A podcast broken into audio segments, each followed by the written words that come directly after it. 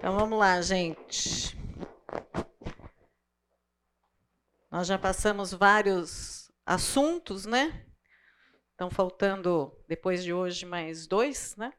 Nós, nós invertemos um pouco, hoje seria trabalho, mas nós vamos falar de finanças antes, né? De dinheiro.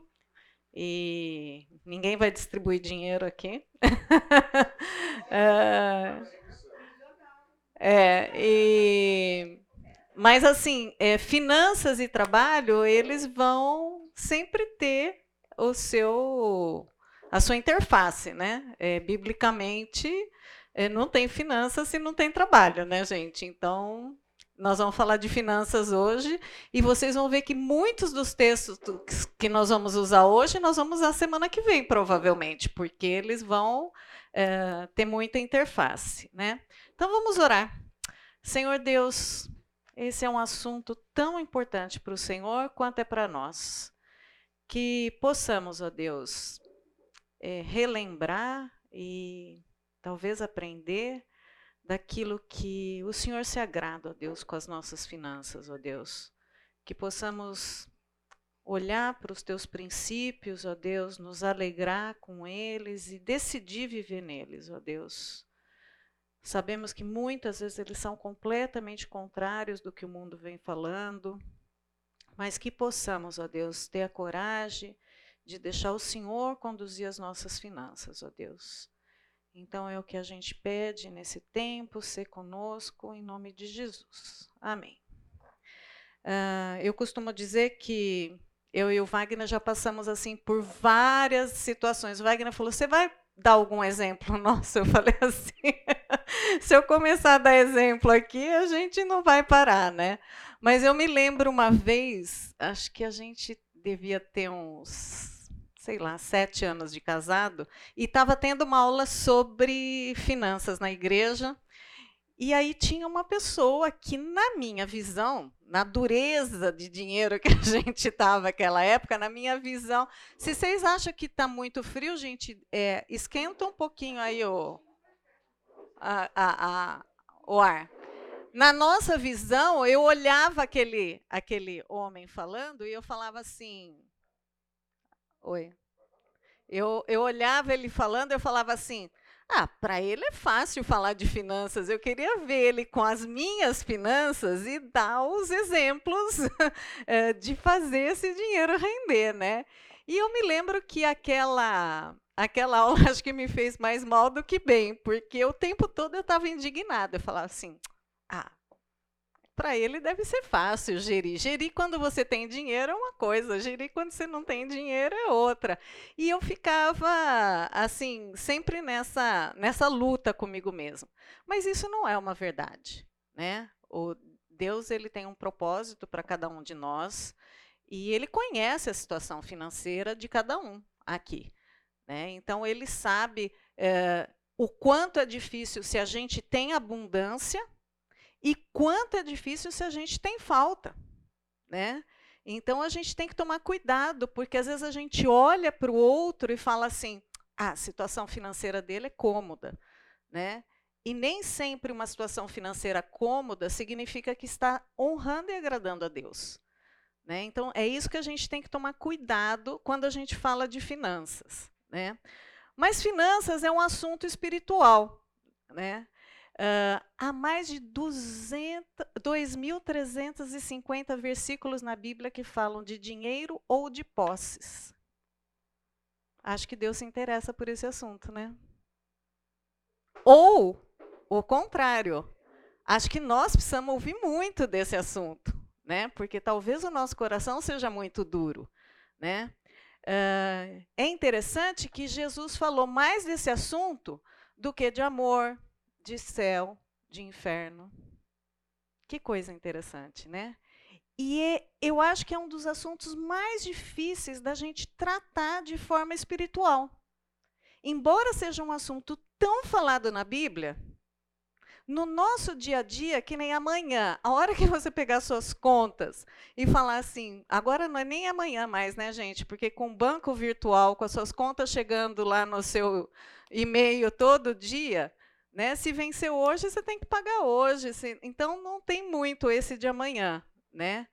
Mas nós precisamos lembrar, gente, que a palavra de Deus ela é nosso guia, ela é nosso referencial no que diz respeito a esse assunto também.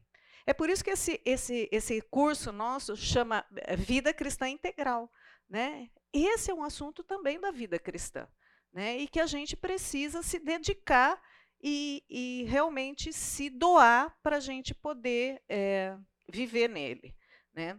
É interessante porque a Bíblia nos dá quatro exemplos uh, da forma como a gente pode ser rotulado no que diz respeito à nossa, à, à nossa conduta com o dinheiro. Né? Ou nós podemos ser chamados de tolos, biblicamente, ou de simples, ou de insensato, ou de sábio. Né? Qual desses você quer ser conhecido? Eu quero ser conhecida pelo último. Mas eu acho que na nossa vida financeira, né, amor? Acho que a gente já passou por todos eles, né? Eu acho que eu já passei por todos eles aí, a gente já já passou bastante é, por eles. Antes eu queria falar uma coisa que é interessante, né? Os princípios bíblicos, eles têm uma, uma coisa que para mim é tão valorosa, porque eu me lembro, por exemplo, no que diz respeito a finanças em especial, né? O meu pai não, ele foi se converter praticamente no final da vida dele.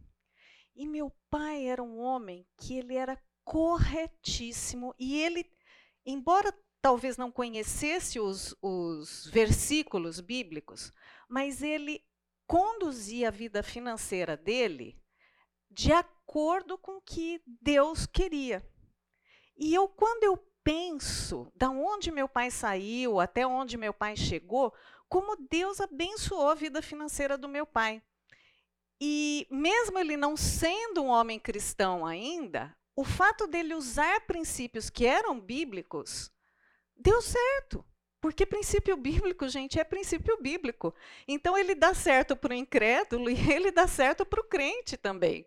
Né? Então, quando eu penso assim no meu pai e, e, os, e a forma como ele geria o dinheiro dele, é, era impressionante, porque ele, ele tinha princípios realmente.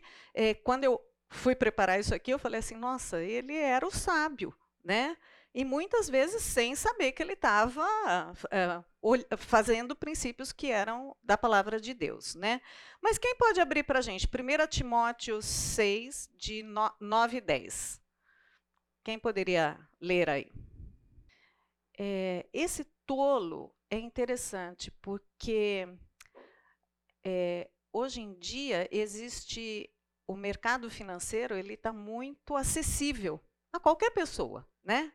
É, qualquer um hoje em dia pode aplicar dinheiro, ele virou quase que um jogo de aposta, né?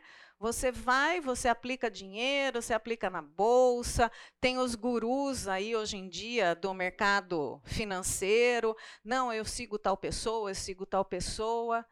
E eu já tive a oportunidade de secar algumas lágrimas de pessoas que se endividaram, endividaram a família, colocaram a família em risco com dinheiro que eles não tinham. Mas assim, é, era um montante que eu, eu acho que até hoje não pagaram o montante que eles acabaram devendo. É, nessa questão de, gente, mas é tão fácil, eu vou ganhar o dinheiro de uma forma tão maravilhosa. E é esse tolo, ele esquece as orientações, porque em momento algum a Bíblia fala que vai ser fácil ganhar dinheiro. Tem, vocês conhecem algum versículo que fala isso? Que você vai ganhar o dinheiro facinho? Não, o tempo todo é com o suor do teu rosto, com trabalho árduo, né? Não vem fácil. Mas o tolo, de alguma forma, ele acredita que ele pode dar uma vida melhor. Então, as pessoas com quem eu, eu acabei trabalhando em aconselhamento, que endividaram a família, elas foi, entre aspas, por querer o melhor para a família, muitas vezes. Né? Só que aí entra um monte de coisa. Entra dívida, entra mentira, porque a pessoa esconde do resto da família. Ela começa a pedir dinheiro emprestado para tampar aquele rombo que ela fez. E a coisa vai aumentando, aumentando, aumentando, aumentando, aumentando, até que um dia cai no colo, né? E não tem como, né? Ficar escondido o tempo todo, uma hora as contas aparecem, né? E realmente vai na ruína, que é isso que o Ricardo leu para a gente, né? Eh, lê só de novo aquele pedacinho que fala da ruína, Ricardo. É.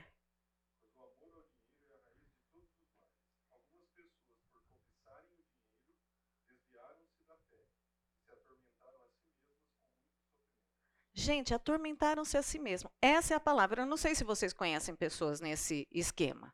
Jovens, tomem cuidado. É fascinante o mundo do mercado financeiro hoje em dia. Tomem cuidado. Todo mundo acha que sabe, mas existe um preço caro que é cobrado por esse dinheiro que parece que cai fácil. Tomem cuidado com isso. O pessoal dá um cursinho de duas horas, um cursinho de três horas e você acha que você consegue. Fique atento com isso. Né? Voltar depois, pagar suas dívidas depois é uma coisa muito complicada. Esse é o tolo. O tolo paga para ver. Oi. Por isso que tem tanto golpe. É. É, mas no caso do tolo, esse é o simples que nós vamos ver, sabe? No? Mas no caso do tolo, ele foi atrás. Né? Ele paga para ver. Não, eu vou ver se isso aqui funciona. Entendeu? Então, o, o, o tolo, ele, ele, ele vai porque ele quer, ninguém enganou ele. Né? Então, esse é o tolo. Agora eu vou falar do simples, que é esse que cai em golpe. Né? Uh, nós tínhamos uma vizinha que dava dó, lembra? ela tinha carnês, gente, carnês, que ela pagava por mês. É, não sei se eu posso gravar, acho que posso. Por Edir Macedo, para cada filho dela ser abençoado.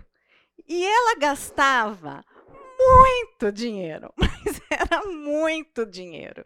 E os filhos, quando souberam, falaram assim: mãe, ela era uma senhora viúva e ela era essa simples, que acreditava em tudo que falavam.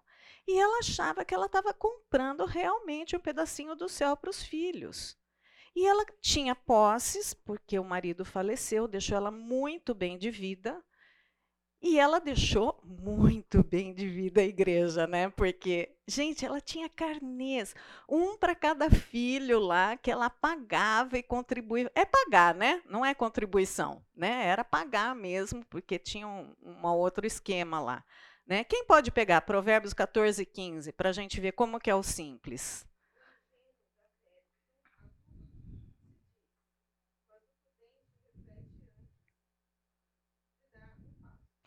E, e ela era essa simples, falava. E tinha corrente tal e ela pagava, e tinha corrente tal, ela pagava. Não adiantava. Os filhos uma vez descobriram os carnês lá, eles nem sabiam que o nome dele estava lá.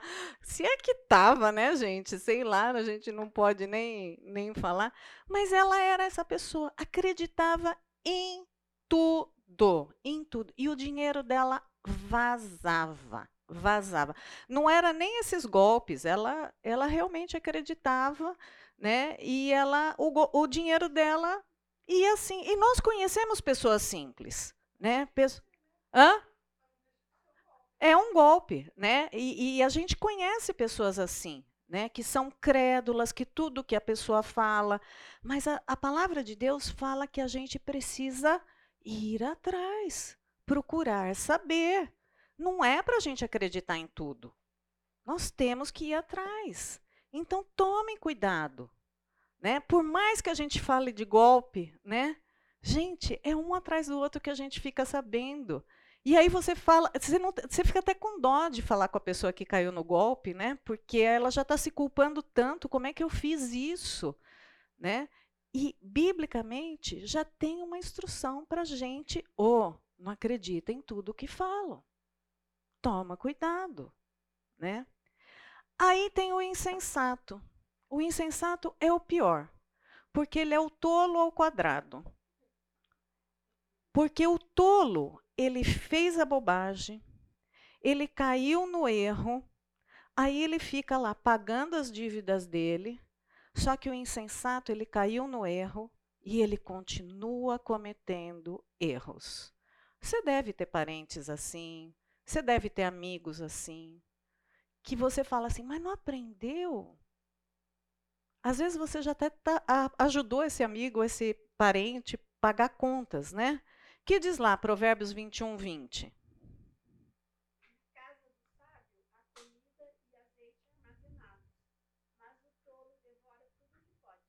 Isso. É, um dos casos que eu estava acompanhando, é, a pessoa ela não foi só tola.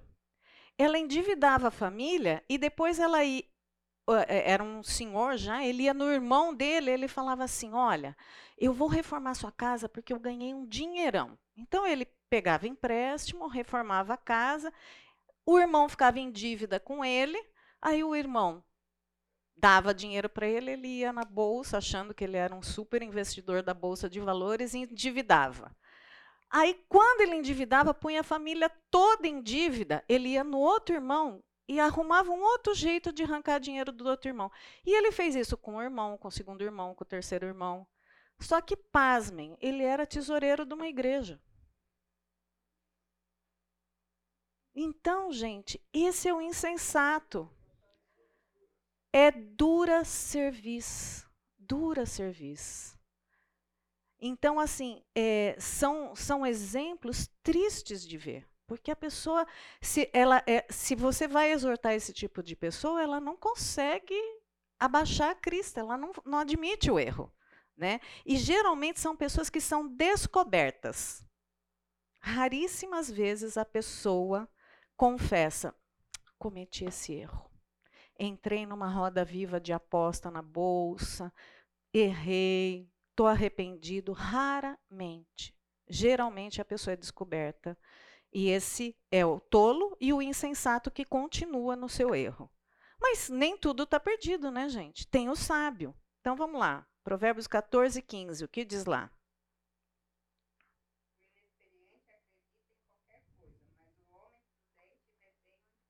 Isso, esse é o sábio. Ele vai buscar conselhos, ele admite suas deficiências. Eu não sei investir eu preciso procurar ajuda, né? Ou, poxa vida, eu tenho um salário tão pequeno, chegou tal conta, o que, que eu faço? Eu, eu gasto aqui ou eu gasto aqui? Eu tive algo inesperado, você pode me ajudar? Você sabe gerir melhor o dinheiro do que eu? Não significa que ele ficou milionário, significa que ele pede conselhos.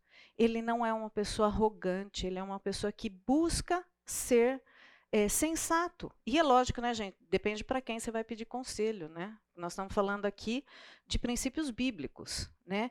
É cauteloso, não age no ímpeto. Depois de muito, muito fazer burrada na nossa vida financeira, nós tiramos uma coisa de norma em casa.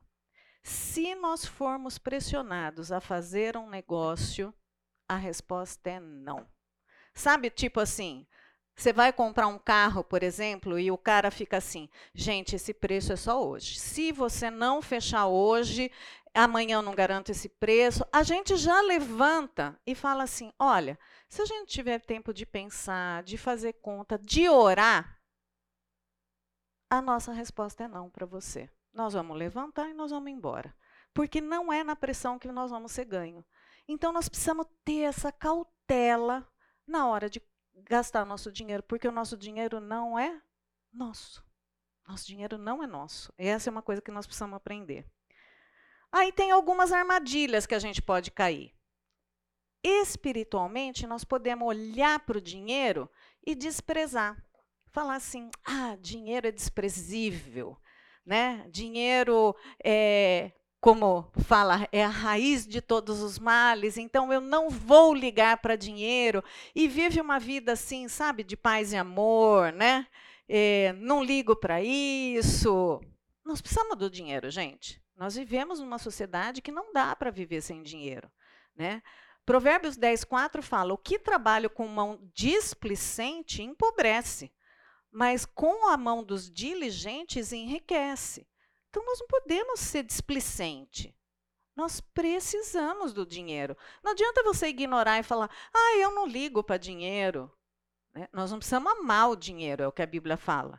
Mas desprezar o dinheiro, nós também não podemos fazer isso. Nem lá, nem cá. Né? Então, tomar cuidado, porque às vezes a gente pode até falar: ah, isso eu cheguei num nível de espiritualidade que o dinheiro não me. Isso não é espiritualidade, né? Porque o Senhor fala tanto do dinheiro, né? Então temos que tomar cuidado. Outra armadilha é a preguiça, né?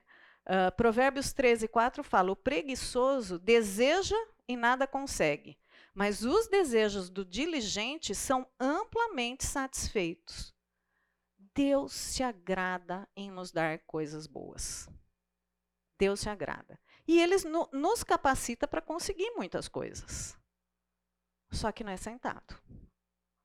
Não é sentado que a gente consegue. Né? E eu estou falando de coisas boas, coisas que agradam o Senhor. Né? Nem sempre os nossos desejos agradam o Senhor. Né? Então ele se agrada.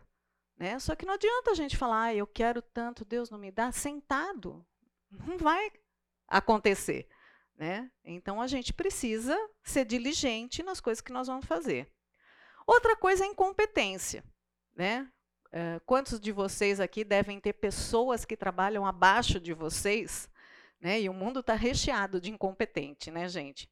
Quando você vai passar num caixa de supermercado que a pessoa não consegue, às vezes, virar o produto Gente, hoje está tão fácil, né?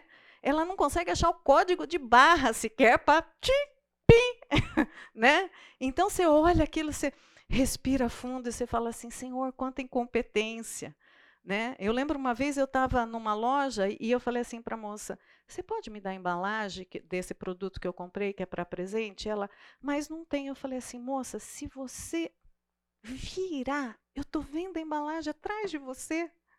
ela não conseguia virar e procurar a embalagem que estava atrás dela. Né? Quantos de nós não padecemos com a incompetência das pessoas? Né? Provérbios 22, 29 fala: Você já observou um homem habilidoso em seu trabalho? Será promovido ao serviço real. Parece que as pessoas não gostam né, de ser habilidoso, de ir bem e falar assim: pô, vou almejar mais coisas. Né? E, e, depois o Wagner vai falar um pouquinho por que nós devemos almejar mais coisa. Não é só para enriquecer, né? para servir mais a Deus também. Né? Uh, outra coisa é impaciência. Provérbios 21, 5 fala: os pensamentos do diligente tendem só para abundância, porém, os de todo apressado tão somente para a pobreza. Né? Então, se eu, eu, uma coisa é ser diligente, outra coisa é ser apressado. Ah, eu quero ficar rico logo. É interessante, eu, eu, eu, conheço um rapaz, a vida inteira, desde criança, ele falou que ele queria ficar rico. E hoje ganha tão mal, né? Então, assim, a vida inteira ele falava que ele queria ficar rico. Ele era apressado em ficar rico, desde criança. Eu vou fazer isso, eu vou fazer isso, porque eu quero ficar rico.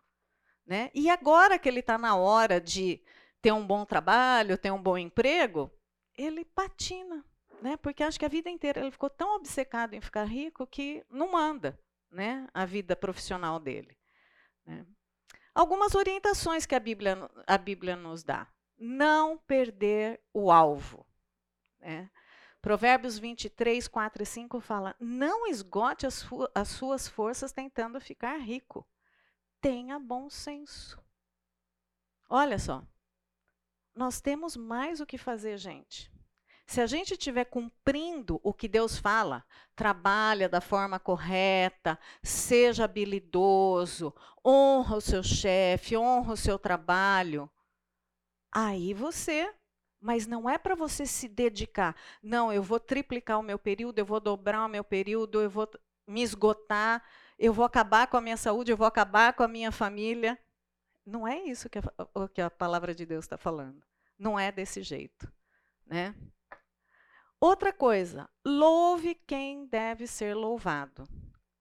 Não digam, pois, em seu coração, a minha capacidade, a minha força, as minhas mãos ajuntaram para mim toda essa riqueza. Mas lembre-se do Senhor, do seu Deus, pois é Ele que lhes dá a capacidade de produzir riqueza. Quantas vezes a gente não vê as pessoas se auto-promovendo, eh, né?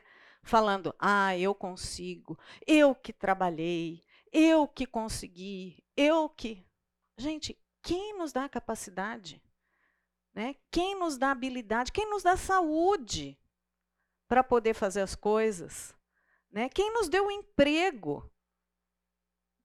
É o Senhor. Nós não podemos falar que é capacitação nossa. Né? E assim como ele nos dá capacidade, nós devemos usar essa capacidade. Por isso que aquela, aquelas outras falas da, da gente ser é, improdutivo não pode acontecer na nossa vida. Nós não podemos ficar estagnado. Porque o Senhor o tempo todo está nos capacitando. Então, vamos embora. Né? Não, não podemos ficar parado. Outras orientações. Seja moderado postergue a gratificação. Isso meu pai ensinou muito para gente, né? Adolescente, aquela coisa, eu queria tanto aquela calça A, eu queria tanto aquele tênis B, e meu pai falava: não, não vai ter. Nós só vamos comprar quando pudermos pagar. Então, meu pai era o tipo de pessoa assim: nunca vai comprar a prestação, nunca vai comprar e depois pagar. Nós vamos só comprar quando pudermos pagar. Então, era postergar a gratificação. Você vai ter quando puder ter. E hoje em dia, o que, que é? Compra, depois você dá um jeito de pagar. Não é assim? É assim que a, a, o mundo fala para a gente hoje. Né? É, em 60, você tem 60 meses para pagar. Né? A roupa já se esfacelou em 60 meses, né, gente?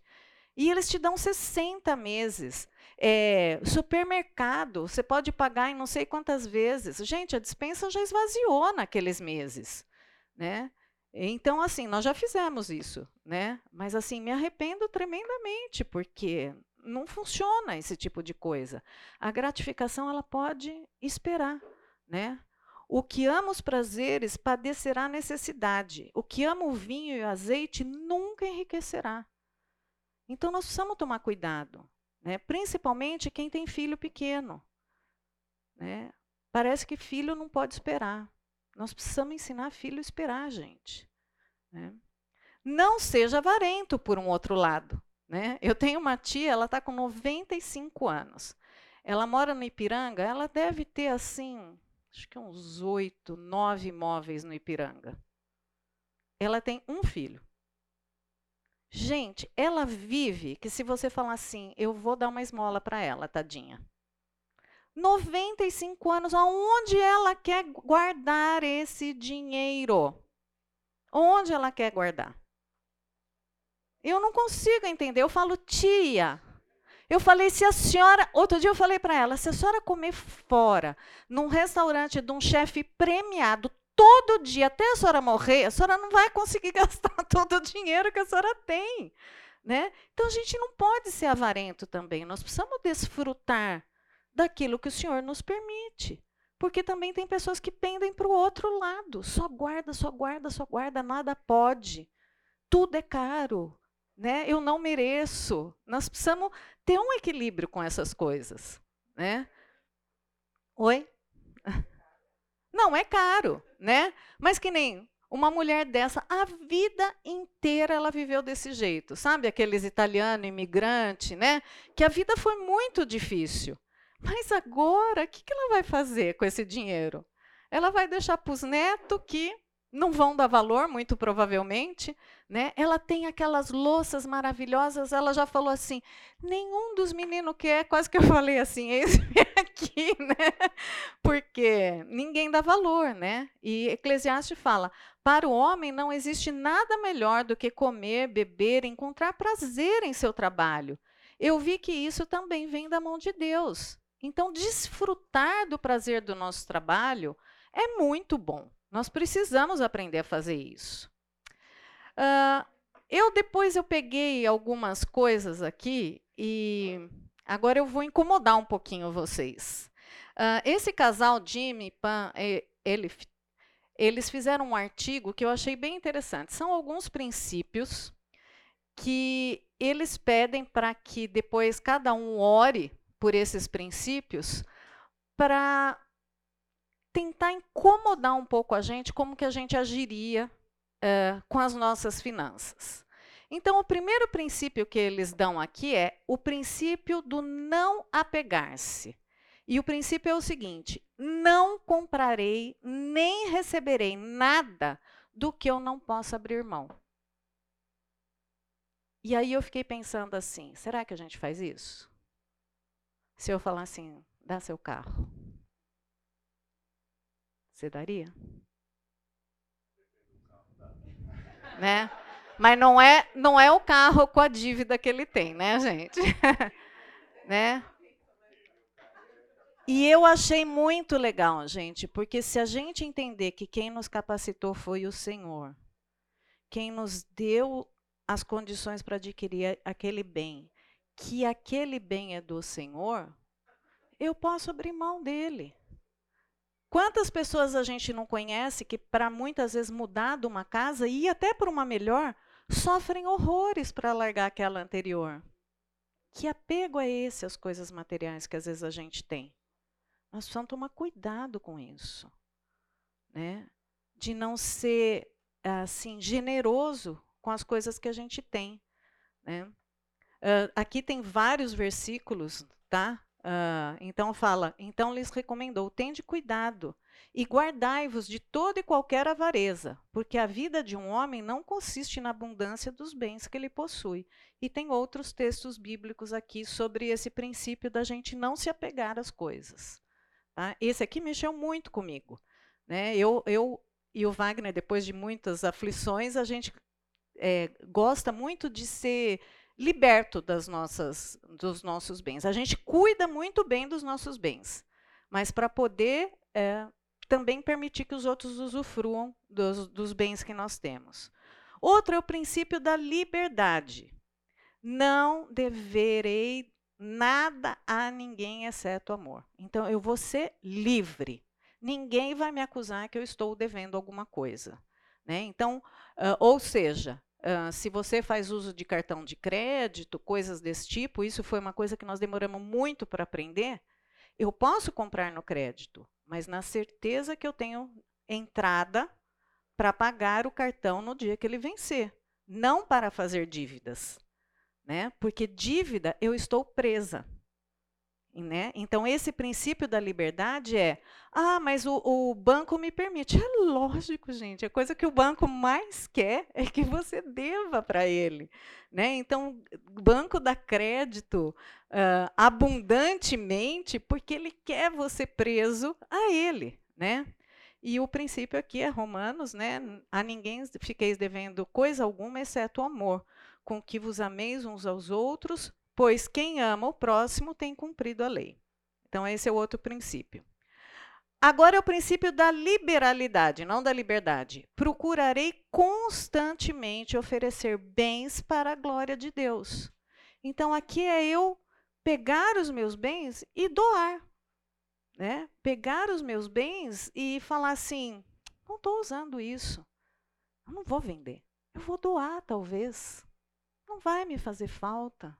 Vou abençoar alguém com isso aqui. Né? Esse é o princípio da liberalidade. Eu não vou lucrar em cima disto aqui que o Senhor me permitiu ter. Né? Tem coisas que você pode fazer isso, tem coisas que é imprudente que você faça isso. Né? Uh, e aqui está o texto de 2 Coríntios, né? Que ele fala né, das medidas da sua posse, né?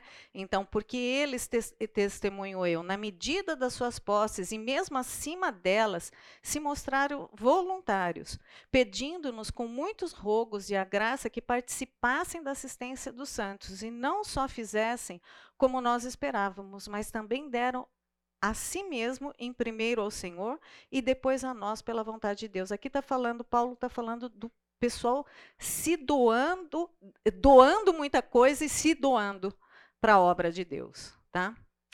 Uh, aqui tem um outro princípio, e esse uh, eu faço de uma maneira intuitiva, porque eu tenho uma memória muito boa, e às vezes eu lembro Wagner, é o princípio da recordação. Nós lembramos dos feitos do Senhor? Sabe daqueles apertos que você teve que você fala assim: nossa, não é que a gente conseguiu pagar? Ou daquele emprego que você não teve em tal situação e o Senhor depois te deu um emprego? ou daquela dívida que você contraiu e não devia ter contraído, e se arrependeu e com muito custo você saiu. Isso são aprendizados, gente, que se a gente não recordar, nós vamos ser um insensato, que nós vamos cair nesse erro de novo. Né? Então, esse princípio da recordação é um princípio muito bom da gente voltar a contar essas coisas. E se você tem uma memória fraca, anote para um dia contar para os seus filhos, para os seus netos. Olha, Deus supriu aqui. Teve um dia que teve um milagre. Eu lembro uma vez que nós passamos uma situação, parece bobagem, mas era uma coisa assim que a gente nem precisava. Não foi financeiro. Mas eu lembro que uma pessoa chegou para a gente e falou assim: vocês vão sair de férias? Nós falamos assim: não, nós vamos tirar férias sim, mas nós vamos ficar em casa. Não, por que vocês não têm onde ir? Não, a gente não tem condição. Você não queria falar, né? Que você não tinha para onde ir. Uma pessoa ofereceu 10 dias para a gente, num apartamento, na praia. Lembra disso, amor? Gente, aquilo foi uma benção. Meus filhos lembram dessa viagem até hoje. Nós já fizemos tanta viagem depois disso, até melhor do que aquela. Mas aquela foi tão especial, tão especial, porque nós não tínhamos para onde ir. Não tínhamos dinheiro. Então a pessoa não deu dinheiro, mas ela deu uma oportunidade. Né? Então a gente recorda esse tipo de coisa tão gostosa que Deus olha e toca o coração de alguém. Nós nem pedimos isso, mas Deus sabia do que a gente precisava, porque até hoje a gente lembra daquela época, que foi muito gostoso. Né? Então, esse princípio da recordação é muito interessante. Aí fala: assim brilhe também a vossa luz diante dos homens, para que vejam as boas obras. Então, nós precisamos contar as boas obras que o Senhor faz para a gente.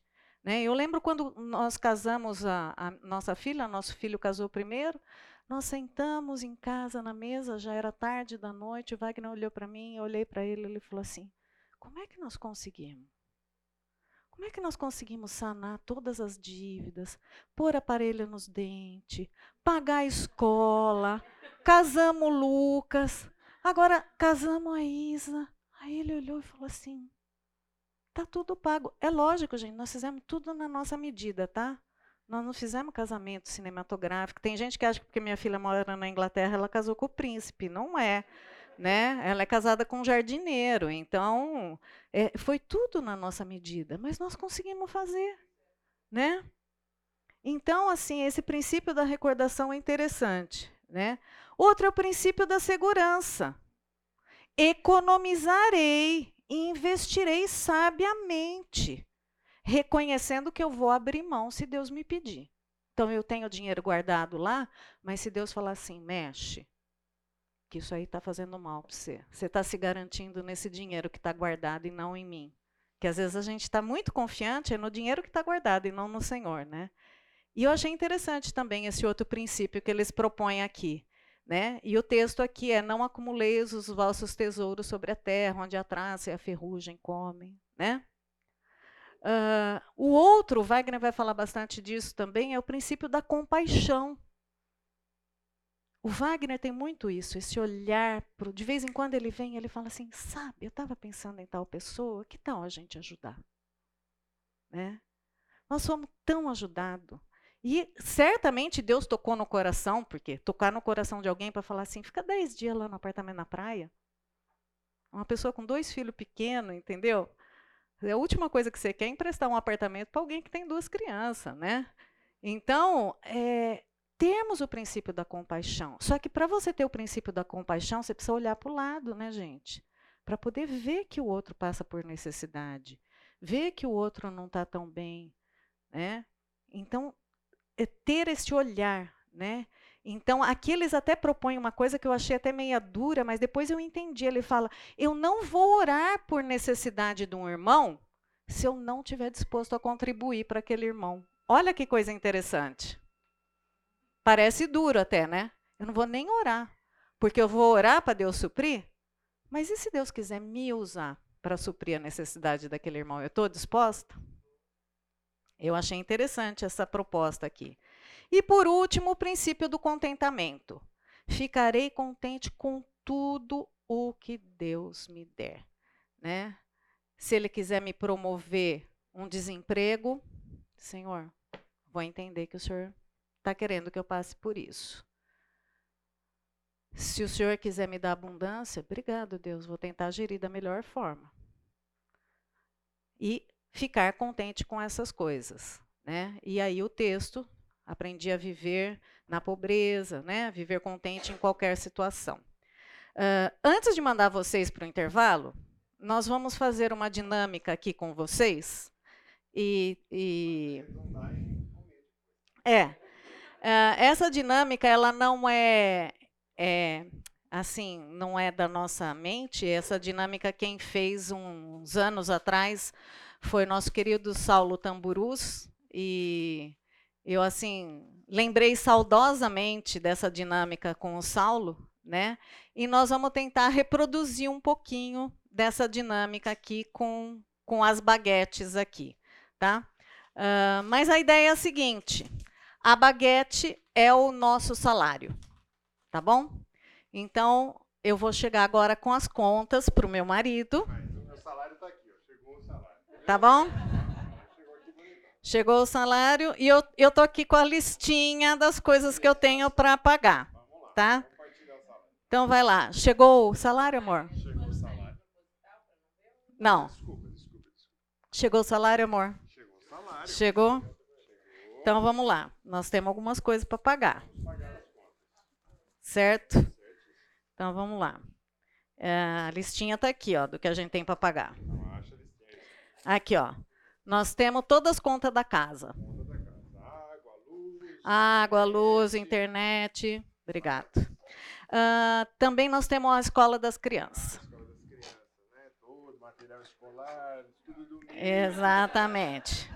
Aí nós temos todo o seguro, seguro da casa, seguro do carro, é, seguro de vida, aí. Ah, também a gente tem a, a, a, quitação da casa ainda que a gente está devendo no banco. A moradia. Isso. Uh, aí nós temos gasto com o carro. O carro está financiado, tem a combustível, IPVA. Uh, e também uh, tem aquela viagem que nós estamos pagando, o lazer. Isso. Uh, também nós temos o, a Unimed e as crianças precisam cortar o cabelo. Mas tem mais coisa. Cadê? Cadê o salário? Cadê, Cadê o resto? Isso. Agora, vamos inverter um pouco. Vamos inverter a história. E aí, amor, chegou o salário? Já é outro mês, tá, gente? Aqui, salário. Deus não é o mês de agosto, porque o mês de agosto nunca acaba. fevereiro. Chegou o salário. Chegou o salário, amor? Chegou? Vamos que... agradecer a Deus pelo salário? Vamos. Senhor, agradecemos por esse mês, pelo salário que recebemos, que possamos fazer um bom uso dele. Cristo que nós oramos. Amém. Amém. O que, que nós vamos gastar? Primeiro, Vai para Deus. Deus. Tá bom. Segundo, precisamos economizar. Ah, esse aqui vai para o futuro. Tá bom. Agora nós temos os gastos com a casa, a conta, mercado e tudo mais, a escola das crianças, tá? Nós temos o seguro. A gente tem os gastos com a moradia. A gente tem os gastos com o carro. Opa, tá pagando tudo, hein?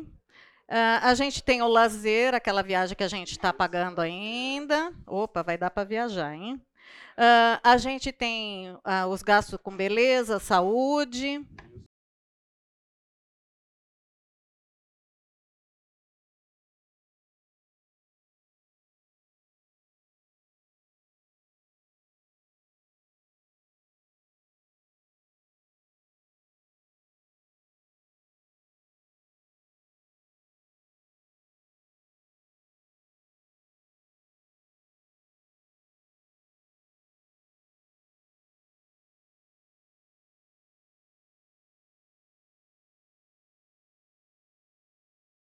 E outro detalhe importante, gente, que nós aprendemos, nós oramos sobre a maioria dos nossos gastos.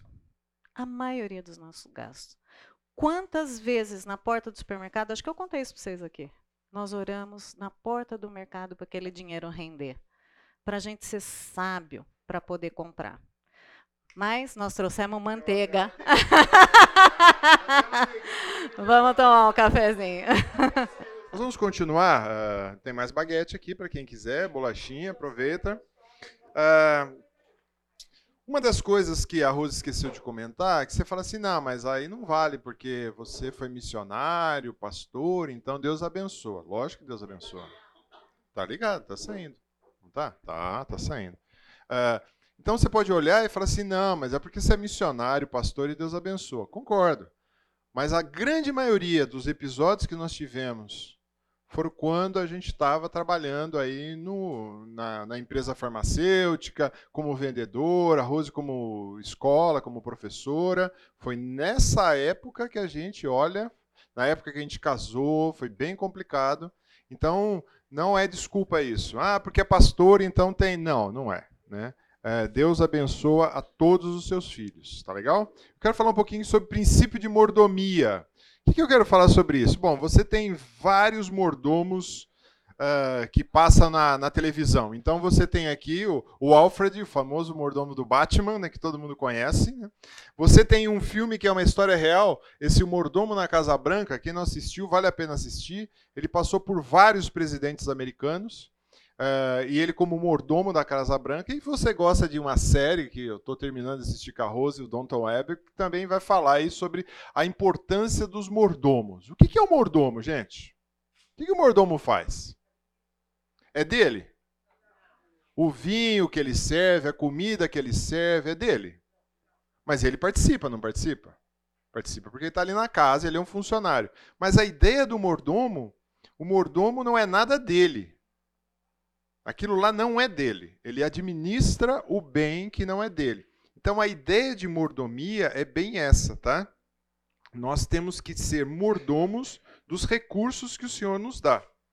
Então quando eu penso claramente no livro de 1 Crônicas, capítulo 29, eu quero destacar só essa parte final. Então, Davi louva o Senhor perante a congregação, bendito seja tu, Senhor Deus de Israel, nosso Pai, de eternidade a eternidade. Tu, Senhor, é o poder, a grandeza, a honra, a vitória, a majestade, porque tudo teu é tudo quanto há nos céus e na terra. Teu, Senhor, é o reino e tu te exaltaste chefe sobre todos. Riqueza, glória vem de ti. Tu dominas sobre tudo. Na tua mão a força e poder. Contigo está engrandecer e a tudo dá força. Agora, pois, ó nosso Deus, graças te damos e te louvamos o teu glorioso nome. Porque quem sou eu ou quem é o meu povo para que pudesse dar voluntariamente essas coisas? Deus dando para o povo. O quê? Davi estava pronto para construir o templo. E Deus falou assim: ó, tá aqui, ó, tá tudo aqui. Vai ser assim, vai ser desse jeito. Mas você não vai construir, vai construir seu filho. Mas veja bem, estava tudo ali. E ele fica tão grato a Deus e fala assim: olha, porque quem sou eu? Quem é o meu povo para que pudesse dar voluntariamente essas coisas? Porque tudo ele vai dizer, né? Ele diz tudo. É, tudo vem de ti. E nós apenas te demos o que vem das tuas mãos. Tudo vem de Deus, eu sou o mordomo e eu devolvo. Esse é o papel do mordomo. Não é ficar com ele, ele passar as coisas. E tanto é que o nosso Deus é Deus de todas as coisas. Minha prata, meu ouro, diz o Senhor. Ao Senhor pertence a terra e tudo que nela há. O Salmo vai dizer e Ageu vai dizer. Então, quando a gente pensa nisso, uh, e Jó também foi um homem que teve tantas coisas, tantos bens, tantos recursos. Aí você fala, ah, mas aí é covardia, né? Ele tinha muito recurso. Ele tinha muitas coisas. E ele fala também, quando ele perde todas as coisas, o destaque para mim é no 21. No saí do ventre e no voltarei. O Senhor deu, o Senhor tomou. Essa é a visão correta que a gente tem que ter a respeito dos nossos recursos, das nossas finanças. O Senhor dá e te empresta. Tem momentos na vida que ele te dá mais, tem momentos que ele te dá menos. Para quê? Para que você possa aprender o que você vai fazer com isso. E aí eu fico pensando também em algumas histórias, né? que a gente vê nas Escrituras. E se eu fosse contar as nossas ilustrações aqui, seriam bastantes. A gente não tem tempo para fazer tudo isso.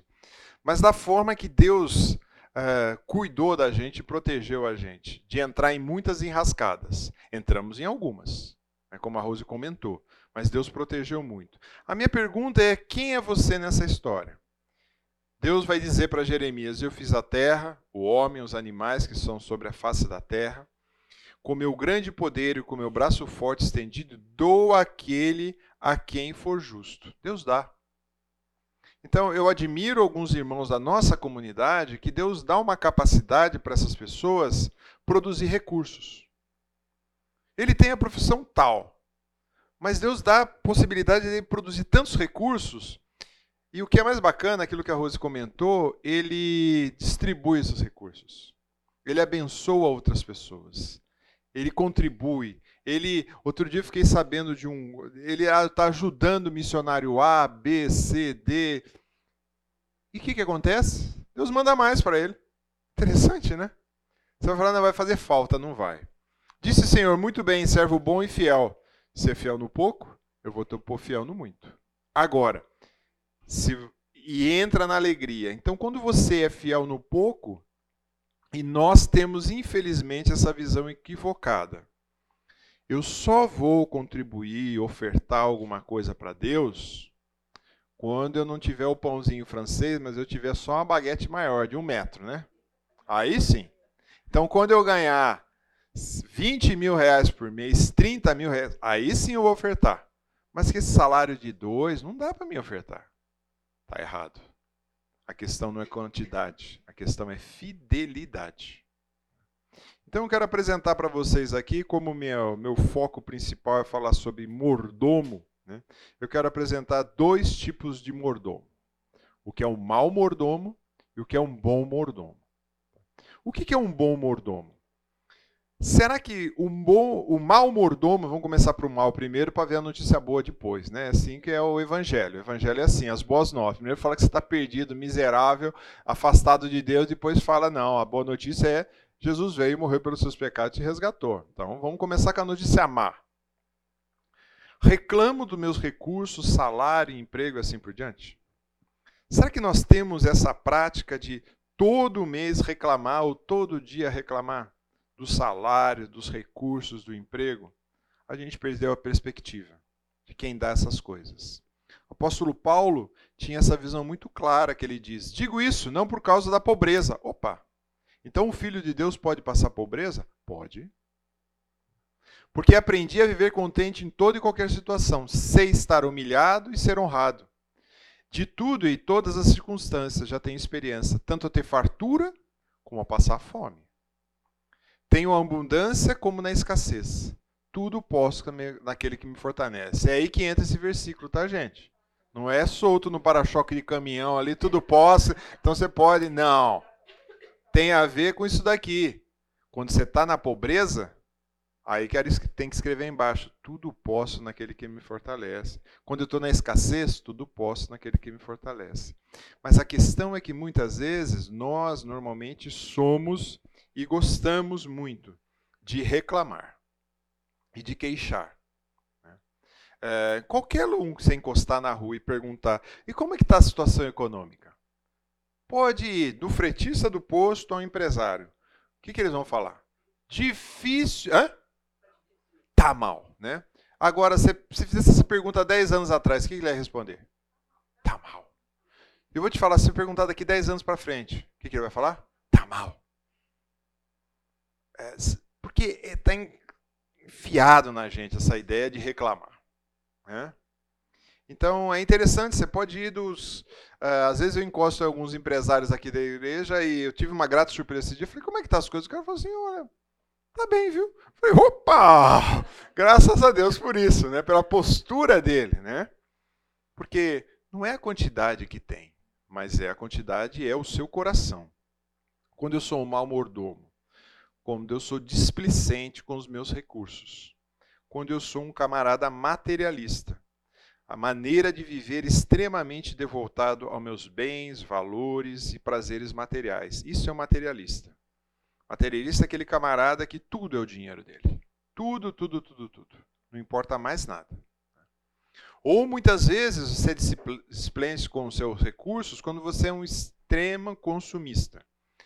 Tinha uns filmes bem interessantes, ou umas séries interessantes que mostrava ah, aquelas de eh, contexto americano, e principalmente surgiu uma série que a pessoa ia na casa daquelas pessoas e descobria que a pessoa tinha uma casa de três andares e ela tinha um, um aparelho de sugar o pó lá, aspirador de pó em cada andar da casa, para que ela não carregasse, né? E aí o desafio do programa era: nós vamos reduzir de três para um só. A pessoa, como eu vou viver com um aspirador de pó só? Esse é o desespero. O que é isso? E as ofertas que aparecem, né? E consumista refere-se ao modo de vida orientado por uma crescente propensão ao consumo de bens, serviços em geral supérfluos. Então, normalmente a pessoa quer ter para ter. Ou também a questão da inveja. Normalmente eu invejo o outro. Invejo o carro do outro, a casa, o recurso, o, tudo do outro eu quero invejar. Então é, a gente tem que tomar cuidado. É, porque a gente entra nessa displicência dos recursos. Ou aquele que quer exibir. Né? Ou aqueles extravagantes que você vê que normalmente eles são pegos na internet, né? O camarada tá lá com seus relojão de ouro, corrente e tal, e de repente é, a polícia descobre que o cara é um traficante, falsificador, não sei o que lá, por causa daquilo lá. Né? Então existe o exibicionismo. A pessoa quer se exibir com o que tem. Tem aquele também que é o insensato. Não tem prudência. A Rose falou bastante disso. E tem as pessoas também, a Rose comentou, que é a falta de zelo pelo aquilo que você tem. Então, às vezes eu brinco lá em casa e falo assim: nossa, eu estava com uma TV que eu falei assim: chega, não aguento mais. A TV já não funcionava o controle remoto mais e ela já tinha o VAR embutido nela. Por quê? Ela tinha uma risca de cima e embaixo assim, ó, e ficava ali. Então dava certinho para você ver impedimento. Só que era constante, né? Uma série, um filme, tudo tinha impedimento. E não saía aquilo. E nós ficamos com aquilo lá o quê? Uns cinco anos com aquele VAR, né? Falei, agora chega. Não aguento mais. Põe essa televisão para rodar, né? Doamos, acabamos doando para alguém que ia ter um concertinho nela para os meninos jogar videogame. Mas veja bem, a gente não pode desleixado com as coisas que a gente tem. Porque lembra o que, que você é? Mordomo. E se você vê todos aqueles mordomos daquelas séries, né? Daqueles seriados, filmes, ele trata com cuidado a prataria da casa o sapato do patrão, a vestimenta do patrão. Né? Por quê? Não é dele, é do Senhor. E nós também não é nosso, é do Senhor. E vocês que têm filhos pequenos têm que ensinar desde pequenininho isso para eles. Que é do Senhor aquilo que ele está usando. Tá?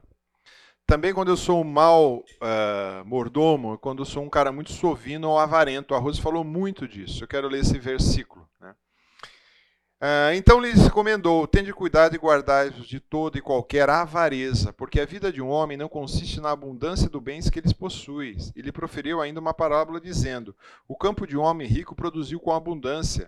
Arrazoava consigo mesmo, dizendo: Olha que interessante, que farei? Pois não tenho onde recolher os meus frutos. E disse: Farei isso, destruirei os meus celeiros, reconstituireis maiores e ainda recolherei todos os meus produtos e todos os meus bens. De quem que era o produto desse camarada? É dele. Não é do Senhor. Está vendo? Tudo aí na primeira pessoa. Tudo dele. Então direi à minha alma: tens em depósito muito bens para muitos anos. Ainda para minha alma, ele está dizendo: descansa, come, bebe e alegra-se. Mas o Senhor disse o quê? Louco essa noite vão te pedir a alma. E que tens preparado? Para que será? Assim aquele que entesoura o quê? Para si mesmo. Ele, Jesus fecha a ideia, meu, farei, construirei, minha alma. Né? E ele não é rico com Deus. Não resolve nada. Então você ter seus bens, sentar em cima dele, não resolve nada. É lógico você não vai sair para a rua jogando dinheiro para todo lado, não é isso. Né? Mal mordomo também, é, gratidão a Deus tendo ou não recursos. É o texto de Jó e de Filipenses nós já lemos, né? Aprendi a viver contente e Jó vai dizer assim: é, disse, nu saí do ventre da minha mãe e nu voltarei. O Senhor deu, o Senhor tomou. E esse homem tinha muitos bens. A gente vê o começo de Jó, muitos bens. Ele fala: Bendito seja o nome do Senhor. Ah, eu passei já para os bons mordomos, né, gente? Você percebeu que eu mudei aqui, né? Então, gratidão. Eu dou gratidão a Deus pelos recursos que eu tenho. É lógico que é, a gente tem que parar um tempo e agradecer a Deus pelos recursos. Pelo carro, pelo emprego, pelo dinheiro que você tem.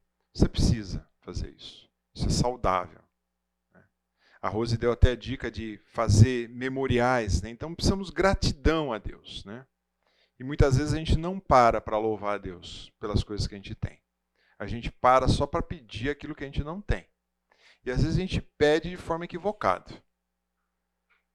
É, eu, eu, sempre, às vezes eu passo, né? Eu gosto de admirar carro grandão, bonito, né? Olho, né? Aí eu, quando eu paro e reflito, falo assim, nossa, se for um pneu desse, Quanto custa um pneu desse? Será que eu tenho dinheiro para trocar um pneu desse?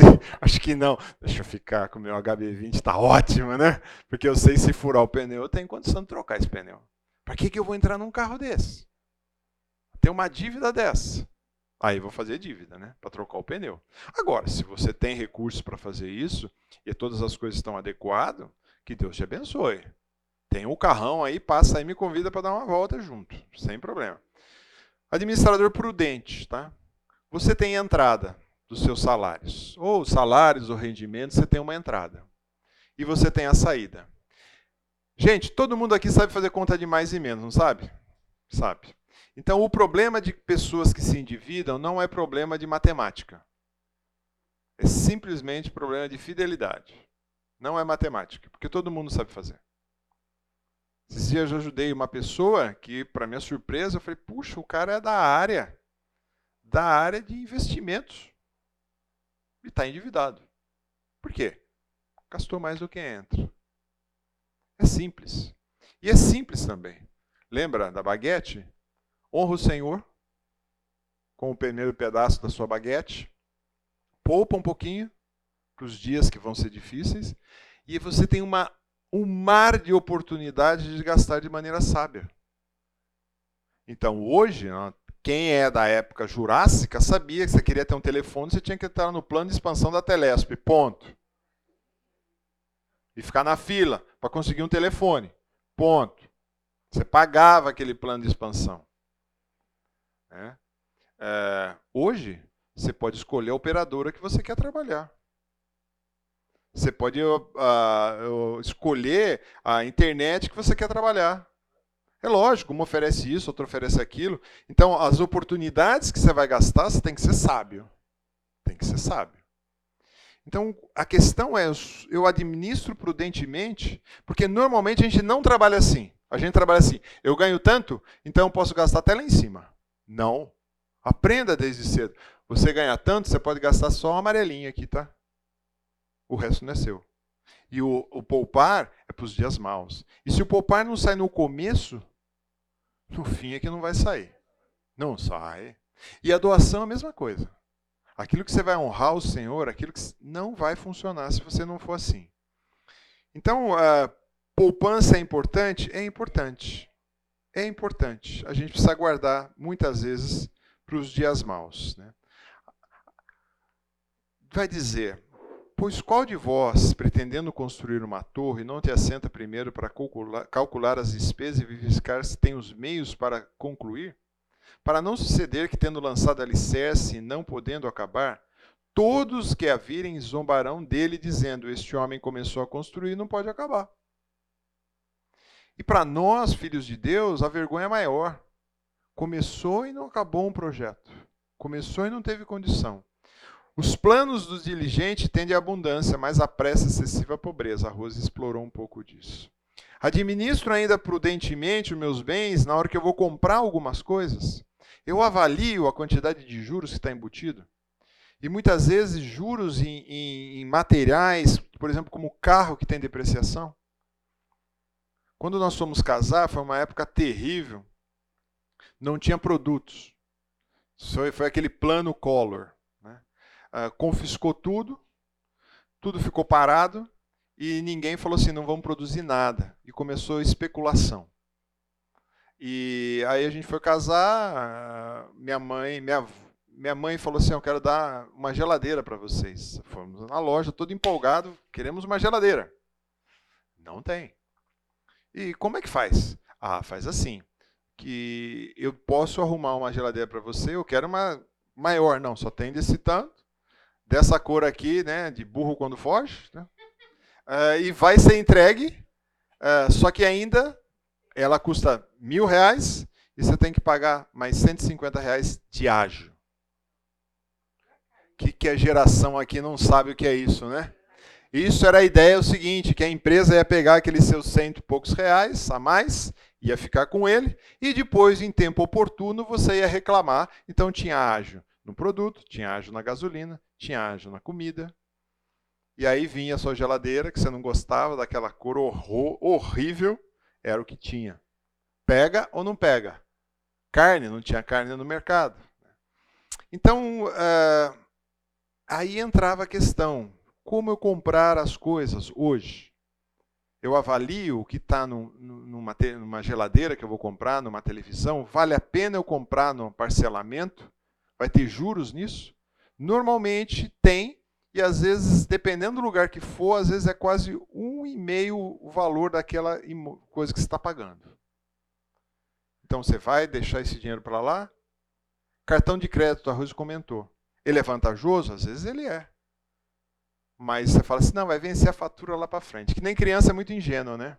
Criança fala assim, não, pai, pode comprar, passa o cartão. É, não é assim. Você vai ter que quitar. Porque se você deixar girar aquele cartão, quanto que está hoje lá a brincadeira? É absurdo. É absurdo. Então você fala, bom, eu vou gastar aqui no cartão, porque talvez no nosso caso a gente junta para poder facilitar comprar uma passagem aérea para visitar as netinhas lá fora. Legal. Então vamos comprar no cartão, mas cuidado, tem que controlar para chegar na fatura que está ali inteirinho. Empréstimo é vantajoso? Qual o tamanho dos juros? Para que você vai fazer empréstimo? A gente tem que estar atento, porque muitas vezes você vai fazer um empréstimo para comprar um tênis, para comprar um carro. Será que justifica? Às vezes você tem que fazer para comprar um imóvel. Que você não vai ter talvez todo o capital, você tem que avaliar. Investimentos, a Rose falou, né? Você tem que consultar pessoas que entendem mais. Eu não entendo nada. Então, eu consulto quem entende um pouco e pode me dar orientações corretas. O gerente do banco é um perigo, tá? Por que, que o gerente do banco virou hoje? Vendedor de produtos. É uma realidade. Então, ele quer vender o produto que está na cesta dele, que ele vai, a meta dele, bater. Então, você precisa conversar com alguém que entende um pouco do mercado e falar, põe aqui, põe ali e tal. O quê? Aquele primeiro pedacinho que a gente separou. Então, você precisa. Outra questão do bom mordomo. Eu saio ou evito dívidas. Uma vez uma senhora me procurou há muitos anos atrás, isso tem uns quase 20 anos atrás. Na época, ela tinha um salário e um salário de aposentadoria. Na época, ela ganhava 10, reais, 10 mil reais por mês. Bom salário. Ela tinha uma dívida monstruosa. Ela era sozinha. Aí eu sentei com ela, falei, vamos olhar onde você está gastando esse dinheiro. Vamos fazer um orçamento? Ah, nunca fiz isso. Eu saio gastando, dou dinheiro, faço assim. Endividada. Ela levou por baixo quase uns 10 anos para sair da dívida, mas saiu. Então, dívida para sair, dependendo do seu salário que você ganha, você leva tempo. Conhecemos um rapaz que infelizmente entrou nessas cirandas de de bolsa, hum, acho que já tem já uns quase 10 anos, agora, uns 5 anos, né? Agora que está começando a sair. Então a gente tem que tomar muito cuidado, né? Uh, não entrar em dívidas. E se eu tiver que sair, porque olha o que Mateus diz: saindo, porém, aquele servo encontrou um dos seus conservos que lhe devia uns cem denários e agarrou, sufocava, dizendo: Paga o que me deve. Então o seu conservo, caindo aos pés, lhe implorava: Sê paciente comigo pagarei. Ele, entretanto, não quis, antes indo, lançou na prisão até que saudasse a dívida. Só que tinha uma, esse cara tinha sido perdoado de uma dívida maior, mas ele não perdoou o cara com a outra dívida. Mas quem está endividado, ele é sempre, ele vai para a cadeia ou ele vai ser aprisionado, a ideia de ser preso. Outro verso, o rico domina sobre o pobre, e o que toma emprestado é servo do que empresta. Então aquele que pediu emprestado dinheiro, ele vira servo do que de quem ele pegou. Não tem acordo, é assim que funciona. Ninguém fique devendo coisa alguma. A Rose leu esse texto. Uh, então, você quer dever alguma coisa? Só o amor para as pessoas. Então, não evite dívidas. Evite. Ou tente sair das dívidas. Se você não sabe como, peça ajuda. Aqui na igreja a gente tem boas pessoas que podem orientar. Volta e meia, as pessoas vêm com uma dívida gigante, conversa comigo, eu falo, olha, eu posso até um passo com você, mas eu gostaria que você conversasse com fulano de tal que pode te ajudar. Às vezes é pessoas que têm empresas endividadas. Ó, tem pessoas que podem te ajudar. Enfim, porque dívida é isso. Porque aí o que vai acontecer? Dívida vai comprometer a sua economia, vai comprometer sua vida familiar, vai comprometer suas ofertas e assim vai. Outra coisa também de um bom mordomo eu dou com sabedoria. 2 Coríntios capítulo 8 e capítulo 9, os dois capítulos, basicamente, Paulo está falando sobre ofertas e contribuições. E aqui ele fala assim: ah, Também, irmãos, vos fazemos conhecer a graça de Deus concedida às igrejas da Macedônia, por meio de muita prova de tribulação, manifestação de abundância de alegria e profunda pobreza. Então, eles não tinham recursos deles superabundou em grande riqueza de generosidade. Eles não tinham recursos. Pois, porque eles, testemunho eu, na medida das suas posses, né, e mesmo acima delas se mostraram voluntários, pedindo-nos com muito rogos a graça de participar da assistência dos santos. Eles pediam para participar. Eles pediam para estar ali para investir. Eles pediam para participar e, e, e, ajudar. Agora, tome muito cuidado né, aonde você vai ajudar. Porque existe hoje um telemarketing muito grande ligando para o seu dia inteiro pedindo dinheiro. Eu tenho por praxe o seguinte: a pessoa vem e começa a pedir. Falo, tá bom, onde é a sua instituição? É em tal lugar, assim, assim, assim. Tá bom, me dá o endereço que eu vou aí. Aí eu separo um período e vou lá visitar. Ver se existe o lugar, se é verdade que está fazendo. Já fizemos isso duas vezes, né? Em duas organizações. E ver se tem de fato aquilo, se eles fazem aquele atendimento. É, por quê? Porque às vezes você, eles te vencem pelo cansaço e você fala assim, ah, deixa eu dar. Isso sem contar alguns de nós que até esses dias eu estava conversando com um discípulo, ele falou assim, nossa, outro dia você fez estudo aqui, você falou, né? Eu doava na LBV. Eu falei, para com isso. Legião Brasileira da Boa Vontade. É uma organização espírita né, que os recursos vão para lá. Né? Tudo bem, eles têm orfanatos, eles têm asilos, eles são muito grandes nisso, são, mas vai sustentar o camarada que está por trás. Então você tem que estar tá atento, doar com sabedoria. E também a doação com sabedoria demonstra o, sacre, o, o senhorio de Cristo na sua vida. Porque se de fato você é mordomo, você vai entender que ele é senhor na sua vida. Alguns brincam e falam que a última coisa a se converter é o bolso do crente, né? Conversa o coração, a mente e tal, mas a carteira não converte de jeito nenhum, né? E não somente fizeram como nós esperávamos, mas também deram-se a si mesmo primeiro ao Senhor.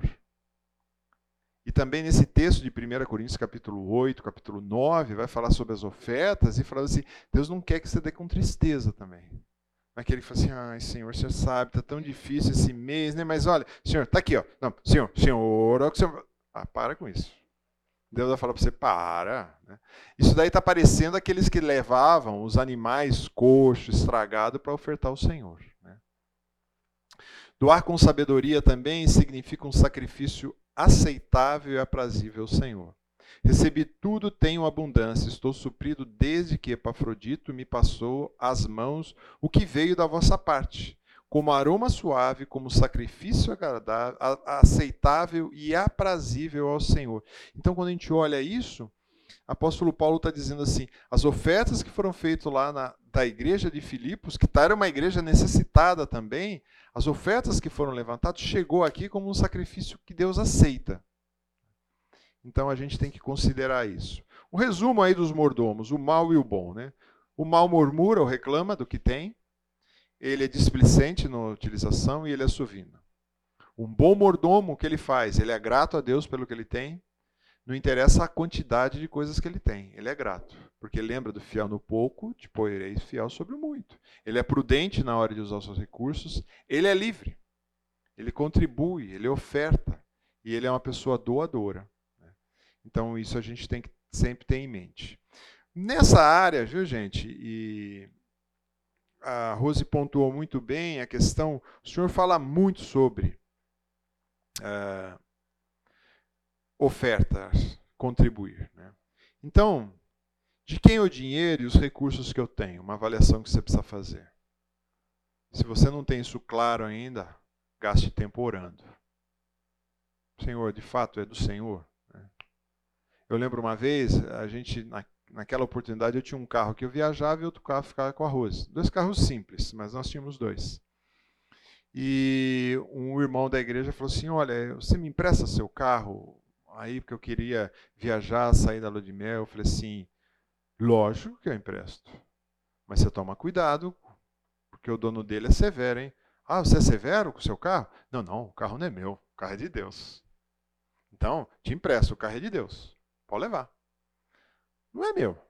Então, se é de Deus, você cuida direitinho. Agora, se é seu, pode ser que o cara não goste muito, dá umas raladas, tal, mas o carro é de Deus.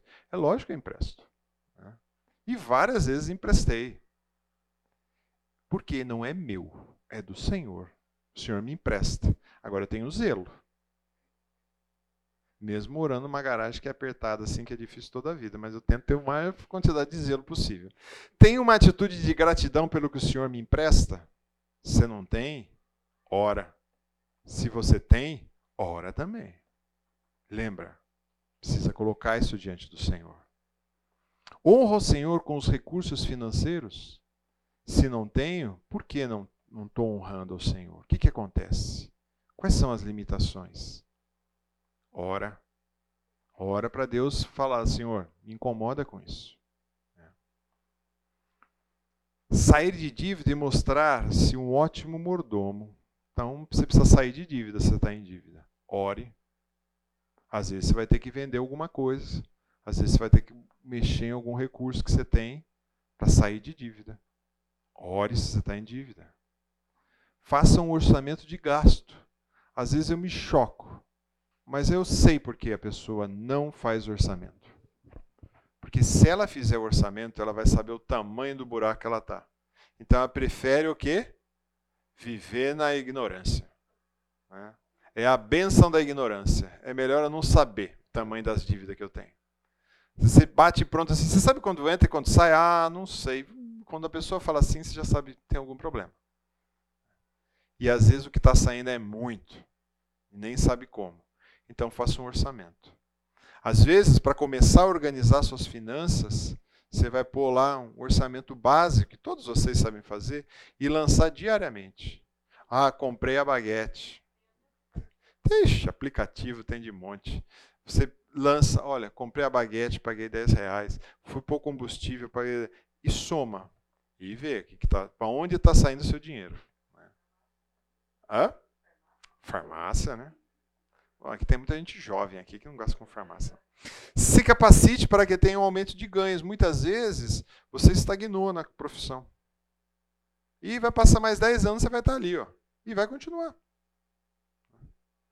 O seu Lércio brincava muito, ele falava assim: ah, aquele camarada é, é sapateiro, de colar, colar meia sola no sapato, né? A sapataria dele está ali, ele vai ser sapateiro o resto da vida, não vai fazer mais nada. Eu falava, seu Lércio, não fala assim, coitado, né?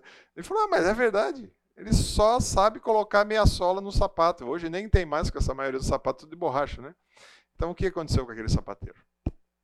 Então, às vezes, você tem que capacitar-se, fazer um curso, estudar alguma coisa a mais, complementar a renda, porque talvez aonde você está, você não vai ganhar mais.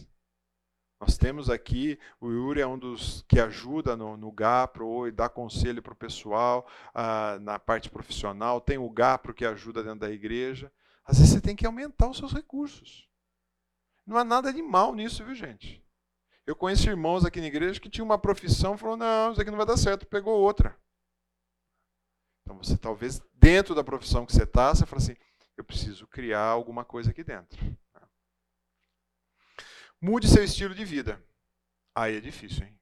Porque na hora que você fizer o orçamento e ver lá que você está gastando com os streams, com a TV a cabo, com a internet, com isso, com aquilo, com aquilo lá, e chegou lá, você fez as contas tá gastando 500 reais por mês, e você fala assim, mas eu não consigo assistir nada. Tem 200 canais, você já viu, né? Quando você tem 200 canais, você fica assim, ó. Nossa, mas não tem nada que preste, hein? Mas não tem nada. Ué, não tem uns 200 canais, né? Tem quatro, cinco na nossa época, tinha cinco, seis né, que você assistia. Mas, às vezes, é difícil. Às vezes, você está colocando seu filho numa escola que você não pode pagar. Uh, aí é duro, hein? Você falar. Nós já passamos por isso também. A gente queria dar um status de pagar a escola para o filho que não tinha recurso. Aí fala, não, vamos ter que descer um degrau. E Deus ajuda a gente aí. Ninguém gosta de fazer corte. Ninguém gosta de baixar padrão. Gente gosta de subir, né? Subir é legal.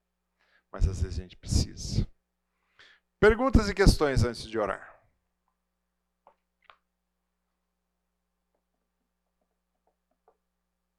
Beleza? Mordomos? Exatamente! Eu ia até falar do Silvio Santos, né, que quer dinheiro. Vamos orar. Pai, te louvamos, tua graça e bondade teu cuidado sobre as nossas vidas. Queremos reconhecer de fato que tudo é do Senhor. O Senhor que nos proporciona todas as coisas que temos, todos os recursos materiais, como foi o tema dessa aula de hoje. Que o Senhor nos ajude, nos dê sabedoria, sermos bons mordomos para honrar o seu nome em tudo que vamos fazer. É isso, ó Pai Santo, que nós oramos e pedimos no nome de Jesus. Amém.